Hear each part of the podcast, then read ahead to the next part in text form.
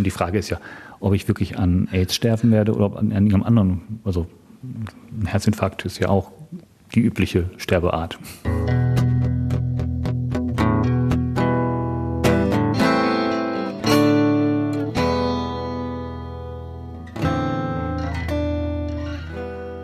Hallo, schön, dass ihr wieder mit dabei seid bei einer neuen Folge von Einschneidend. Ich bin Anja Wölker, Journalistin bei Radio Essen. Hier stelle ich euch Menschen vor, die etwas Einschneidendes erlebt haben. In dieser Folge lernt ihr Mike Schütz kennen. Heute ist er Ende 40. Wir machen jetzt aber einen zeitlichen Sprung zurück. Wir starten diese Folge zum Zeitpunkt, als er 23 Jahre alt war. Er ist gelernter Industriekaufmann und hatte erst vor kurzem seine Ausbildung bei den Essener Stadtwerken beendet. Mike ist zu seinem Hausarzt gegangen, als er das Gefühl hatte, eine Mandelentzündung zu haben. Drei verschiedene Antibiotika musste er nehmen, die alle aber nicht angeschlagen hatten. Daraufhin hatte Mikes Arzt eine neue Vermutung. Er hat Mike auf HIV getestet. Der erste Test fiel positiv aus, auch ein zweiter Test. Damit war die Diagnose HIV quasi doppelt gesichert. Ein halbes Jahr, hieß es zu Beginn, hätte Mike noch zu leben. Man sagt ja bekanntlich, die Hoffnung stirbt zuletzt. Natürlich hat man immer noch so einen ganz kleinen Funken Hoffnung, ähm, dass es doch ein negatives Zweitergebnis wird. Aber ähm, die Erfahrung sagte mir halt, ähm, und ich bin halt mathematisch ähm, irgendwie geregelt, ähm, also die Wahrscheinlichkeit, dass es, dass es negativ ist, sehr gering. Aber klar, diese, dieser Funken schleitet. Und klar war es auch, als dann wirklich das definitive zweite Ergebnis da war, war es für mich erstmal ein Loch. Mike ist danach sechs Wochen im Krankenhaus. Er kriegt tatsächlich seine Mandeln entfernt und bekommt die ersten Medikamente gegen das Virus. Mike erzählt seinem Freund und seinen Geschwistern von der Diagnose, den Eltern aber nicht. Der Vater hätte schon Probleme mit Mikes Homosexualität gehabt. Die Mutter sei sehr nah am Wasser gebaut. Ich habe dann nur damals gesagt, für mich geht es jetzt erstmal darum, dass ich, also dass ich keine Energien frei habe, das, diesen Kampf auch noch zu führen, sondern ich muss jetzt erstmal gucken, dass ich mich irgendwie am Leben erhalte. Und äh, das waren meine Geschwister, die dann sagten, okay, das mit den Eltern machen wir dann. Also wenn das wirklich zum äh, Ultimum, also heißt zum Sterben hingeht, hätten sie dann halt meine Eltern informiert, was los war. Und ähm, so war die April, damit hatte ich schon mal eine Baustelle weniger, die ich auch noch beackern musste. Also ich hatte nur das Feld äh, von mir. Meine Freundin, meine damaligen, die ich da hatte, ähm, kam natürlich ins Krankenhaus. Manche kamen einmal und dann nie wieder, weil sie halt sagen, das ist ihnen zu heavy, damit können sie nicht umgehen. Ist eine, war für mich dann auch eine Aussage, die ich dann gesagt habe. Also ich brauche jetzt nicht, dass ähm, die Trauma äh, verschiedener andere noch mit zu bearbeiten, sondern wenn sie damit ein Problem haben, dann haben sie das. Dann sollen sie wiederkommen, wenn sie das Problem für sich gelöst haben, aber ich brauche das jetzt nicht. Damit hat man sich natürlich von ein paar Leuten getrennt. Äh, andere blieben, mein Partner damals auch. Also das war dementsprechend Soweit erstmal die Basis, die ich hatte.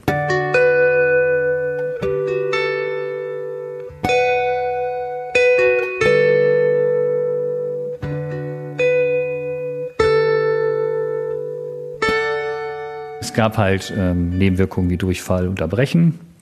Aber da musste man halt durch. Ist auch keine schöne Situation, aber es war halt ähm, ja, das ist auch das, was man hat, so dieser Strohhalm. Man, man hofft ja, dass, dann, dass das, was man sich reinschmeißt, irgendwie eine Wirkung zeigt nachher. Wenn es halt äh, dazu geführt hat, dass man halt ähm, Durchfall und Erbrechen hat, hat es ja eine Wirkung gehabt, war schon mal beruhigt, dass es überhaupt eine Wirkung findet.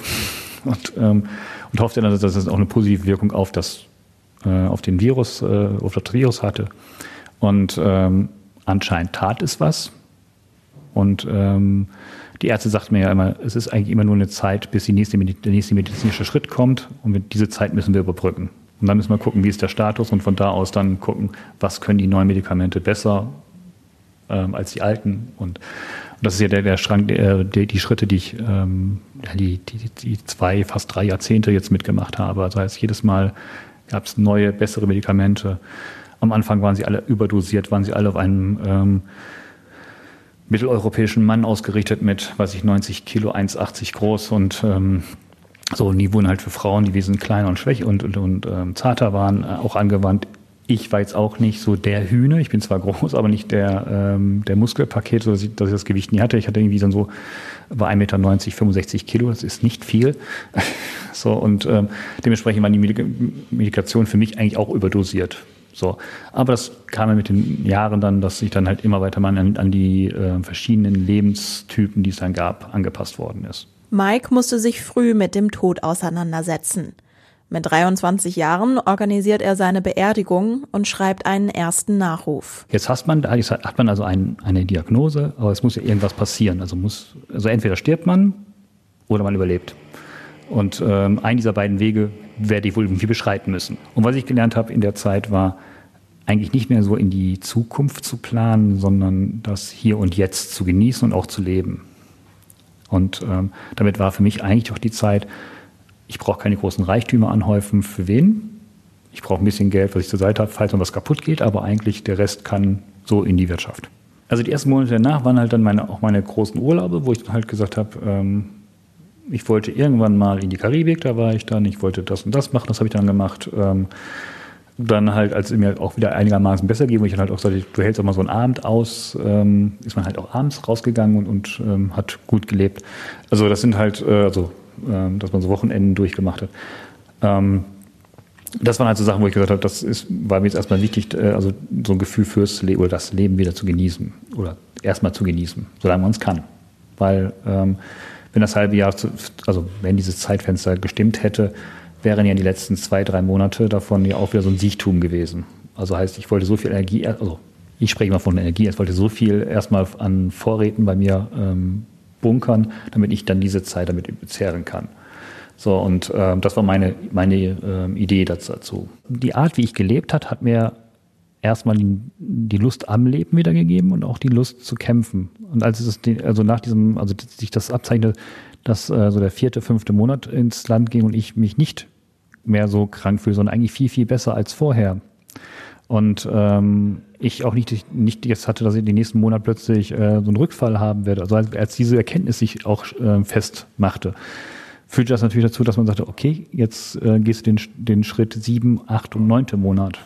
Ähm, und ähm, ja, dann, hieß es dann halt, äh, also ich habe sehr viel Energie, also sehr viel Kraft aus den aus meinem Leben, die, dass ich, dass ich dann halt auch genossen habe, in vollen Zügen äh, gezogen. Mike geht es nicht schlechter. Er sucht sich einen neuen Job in Düsseldorf, denn er muss auch wieder Geld verdienen. Seine Beziehung bricht aber auseinander, so dass er in einer Nacht- und Nebelaktion zu seinen Eltern zieht. Sein Vater weiß immer noch nicht, dass Mike krank ist, auch seine Mutter nicht. Gut, bis dahin wusste sie halt nicht, dass ich positiv bin, dass ich Medikamente nehme und äh, dann ist man erstmal überlegt, äh, wie bringe ich es ihr bei? Die beste Strategie, die ich hatte, war halt die Vermeidungsstrategie, also ihr gar nicht erst zu sagen, dass es ähm, dass das soweit ist. Also habe ich meine Tabletten irgendwo im, hinter dem Schrank, also im Schrank irgendwo ganz hinten versteckt. Gut, meine Mutter hat aber die T-Shirts irgendwann mal alle mal umgesortiert und ähm, dann fand sie diese Medikamente, ähm, stellte sie dann auf den Tisch bei mir in meinem, in meinem Zimmer mit dem Zettel, äh, wir müssen reden. Ich kam dann von der Arbeit, äh, bin in der Küche vorbei, grüßte sie, wie es mir halt so üblich ist, ging hoch, fand diesen Zettel. Ja, und dann hatte sie recht, dann mussten wir reden. Also dann bin ich halt runter, ähm, da war sie dann schon mit den ersten Tempos beschäftigt, weil ähm, sie jetzt wusste, dass jetzt irgendwie etwas kommt, was ähm, doch emotional angreift. Ähm, meine Mutter hat damals mir ja die Frage gestellt, und das ist ja die, die Gretchenfrage, die man ja immer, äh, also die sich positiv oder auch chronisch Kranke generell ähm, stellen. Wann sage ich wem, wann, was zum richtigen Zeitpunkt? Ähm, also meine Mutter hat mir gesagt, die Frage gestellt, was sie mir angetan hat dass ich ihr das nicht sagen konnte, sondern dass sie es erst ähm, von meinen Geschwistern hätte erfahren, also nachdem ich ihr also, äh, erfahren hätte, oder sie es hätte gar nicht erfahren können, weil keiner es weiß. Ähm, und welches Vertrauensverhältnis, also welcher Vertrauensverlust wann wie stattgefunden hat. Ist natürlich eine Frage, die habe ich so gar nicht gesehen, weil für mich war eher, eher dieser Schutzmechanismus meiner Eltern ähm, das, was ich bewirken wollte. Dass ich damit genau das Gegenteil bewirkt habe, jetzt im Umkehrschluss, also heißt, ähm, war mir nicht so bewusst. Ähm, ja gut, aber dann hat man halt mit den, also meine Ausrede war, ich habe mit allen Geschwistern gesprochen, wir waren einheitlich, also der kleine Familienrat der Geschwister war halt der, der Meinung, dass. Gut, äh, dann war es halt ähm, durch. Sie sagte, das fand sie trotzdem nicht gut. Und ähm, ja gut, dann kann man sich entschuldigen, kann man ähm, ja, sagen, beim nächsten Mal passiert das nicht, weil so nächstes Mal gibt es ja auch jetzt nicht mehr großartig, aber ähm, das waren solche Punkte, die ich auch, wenn ich halt irgendwo bin, äh, die Leute immer sagen, ihr müsst schon also man muss schon abwägen, wie stoße ich wem gegen welchen Kopf. Und ähm, will ich das? Ich kann auch nicht eben raten, das immer ganz komplett offen zu machen an alle. Das ist auch nicht, wahrscheinlich nicht der richtige Weg. Also es gibt keinen goldenen Weg. Man muss halt für sich persönlich gucken, äh, wem sage ich wann was.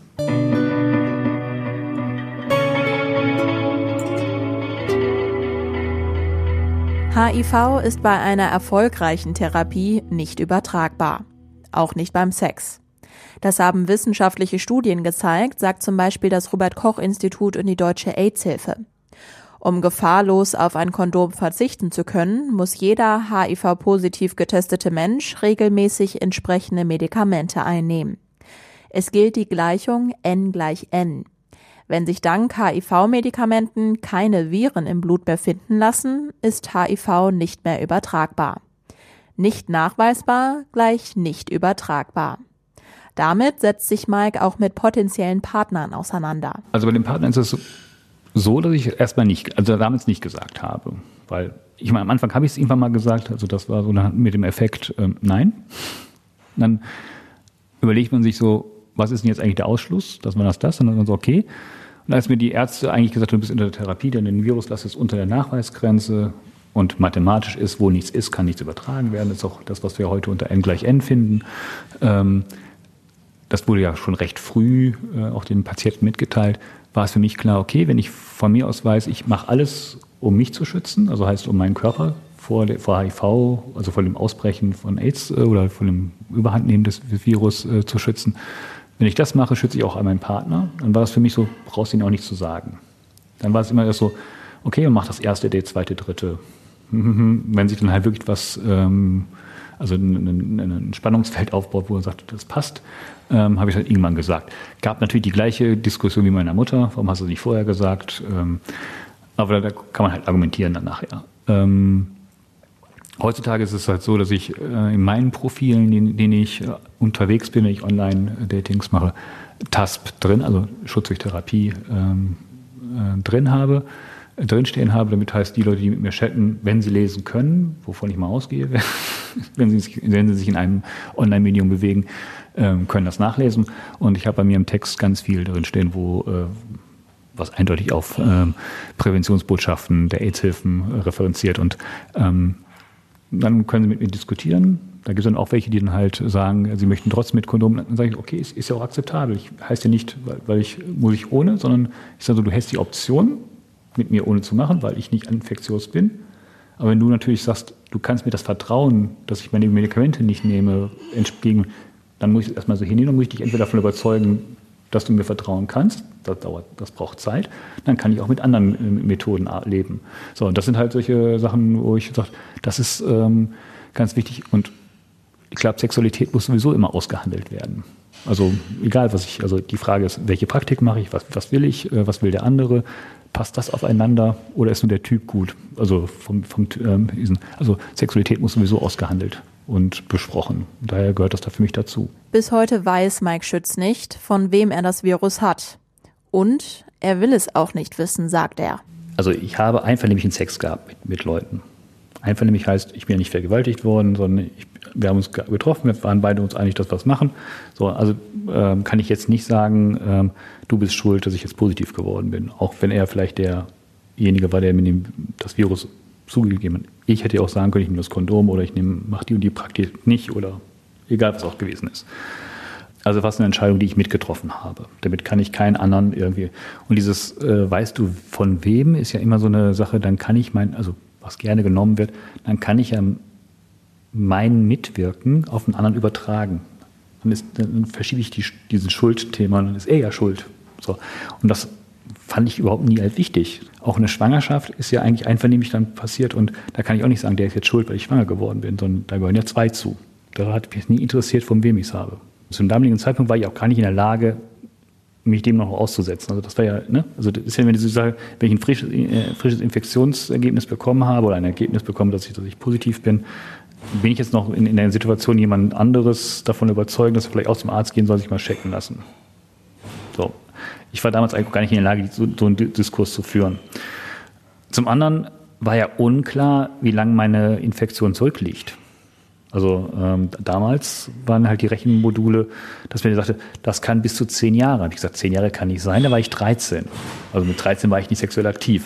So, also ähm, So, dann ist die Frage, habe ich in meiner äh, in meinem Sündenregister, wenn man es so nennen will, äh, alle Namen mir aufgeschrieben? Habe ich ja auch nicht. Also wen soll ich, wen soll ich dann halt nicht fragen? Das wäre dann so eine Arbeit gewesen, dann hätte ich ja wirklich alle nachtelefonieren müssen und dann gesagt, dafür habe ich gar keine Zeit, gebe ich gleich die Energie zu. Also fiel dieses Thema sofort aus. Heutzutage, als, äh, also jetzt, wo ich jetzt in der Zettel gesessen bin, würde ich trotzdem nicht anders reagieren, weil ich halt sage, auch selbst wenn derjenige von seiner Infektion nichts weiß, auch keine körperlichen Einschränkungen hat, die ein Indiz darauf haben, kann ich mir nicht, also ähm, glaube ich nicht, dass ich, äh, wenn ich einen angerufen hätte, ähm, wüsste ich gar nicht, ob ich den vielleicht in ein Loch gescho geschoben hätte. Und was hätte der dann gemacht? Also ich weiß jetzt, ich hatte ein gutes Umfeld. Wenn der aber für sich alleine steht, steht der nachher auf der Brücke und springt runter und ich kriege das dann wiederum mit und dann frage ich mir, war, war, jetzt mein Anruf oder meine Intervention der Grund, dass er gesprungen ist? Dann habe ich gesagt, so, ist es dann nicht sinnvoller, jemanden in seinem Unwissen zu lassen? Jeder muss für sich entscheiden, lässt er sich testen? Wann lässt er sich testen? Also will er das Ergebnis haben, ja oder nein? Und wenn er sich, wenn er sich testet, dann lässt er sich behandeln. Das sind alles Fragen, die jeder für sich entscheiden muss. Es ist kein Automatismus. Also wir haben keine Zwangstestung, dass jeder getestet werden muss und dann in die Therapie muss. Es wäre natürlich schön, wenn jeder einen Test machen würde, damit er weiß, woran ich bin. Und ähm, wenn er halt positiv wird, auch dann in die Therapie geht, weil ich kann nur sagen, ähm, die Therapie ist ein Lebens- und ähm, Lebensgewinn, den ich habe. Weil wenn ich nicht in Therapie bin, habe ich irgendwann den Exitus vor mir.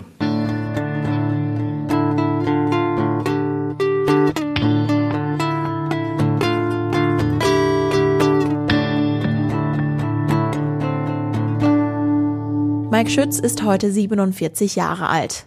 Das Virus ist unter der nachweisbaren Grenze. Das Virus ist aber nicht das einzige, womit er zu kämpfen hat. Mit Anfang 40 hat man ihn vorzeitig verrentet. Er leidet unter einer Nervenstörung. Eine Spätfolge der HIV-Medikamente, die er vor 15, 20 Jahren eingenommen hat.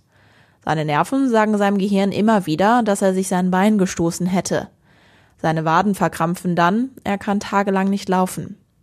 Die Medikamente dagegen helfen zwar, dann steht er aber wie unter Drogen. Er ist arbeitsunfähig.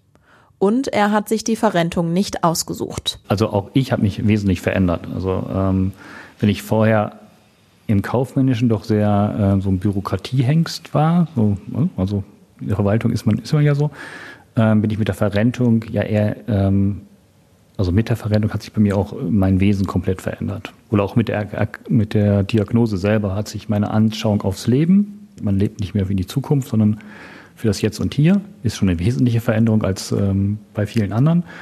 Ich habe mich nie gefragt, warum ich mir Immobilien anschaffen sollte, weil ich sage, für wen? Das machst du nicht. Das sind Entscheidungen, die andere in meinem Alter anders entschieden hätten. Also viele hatten ja den Drang, ein eigenes Häuschen zu haben ähm, oder wenigstens eine Wohnung.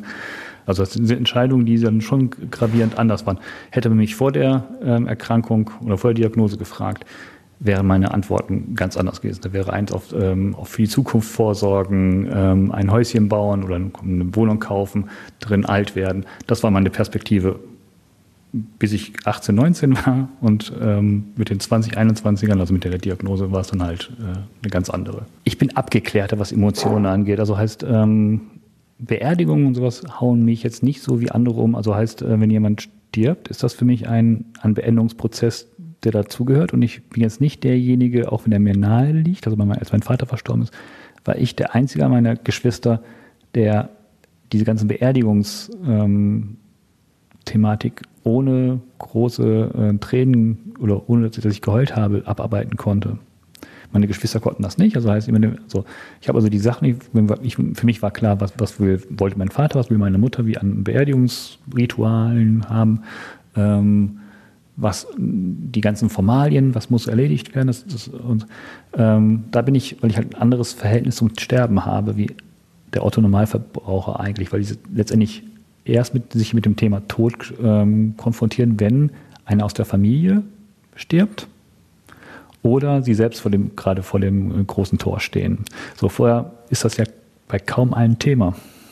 Ähm, so, das heißt, ähm, dann ist natürlich immer dieser Schockmoment, jemand stirbt oder jemand geht den letzten Weg, äh, für sie immer ein, ähm, auch ein sehr tränenreiches und ähm, Thema.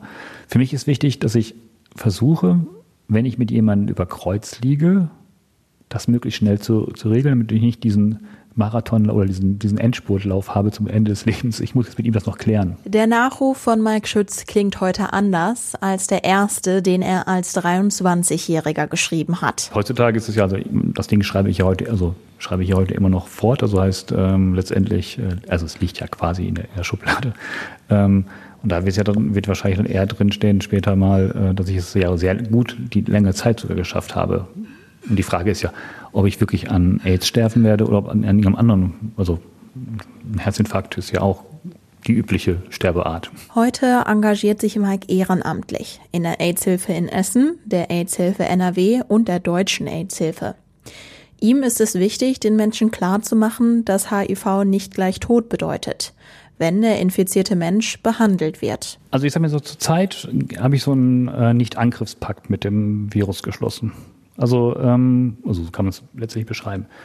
Ähm, ich sehe den als Mieter bei mir in meinem Körper, das ich als Haus sehe. Ähm, ich kann ihn jetzt nicht rausklagen. Irgendwie äh, verhält er sich so, dass, dass ich jetzt nicht sagen kann, äh, du musst heute und morgen ausziehen. Aber er ist halt da. Ähm, und das Agreement, was ich mit ihm habe, solange er ruhig bleibt, habe ich auch kein Problem mit ihm. Und mit den Medikamenten, die ich nehme und den ähm, Nebenwirkungen, also das, was ich jetzt nehme, ist halt, also für mich, ich spüre keine Nebenwirkungen, die ich jetzt ähm, äh, als belastend sehe. Ähm, soll ich sagen können, damit kann ich hervorragend leben. Ähm, damit bin ich für mich erstmal fein oder im Reinen und kann damit, also hoffe ich noch die nächsten 60 Jahre, dass ich dann halt so mal bei der 104 will ich werden, dann habe ich 65 Jahre Rentenbezug. Mal gucken, was die Rentenversicherungsanstalt dann mir zukommen lässt.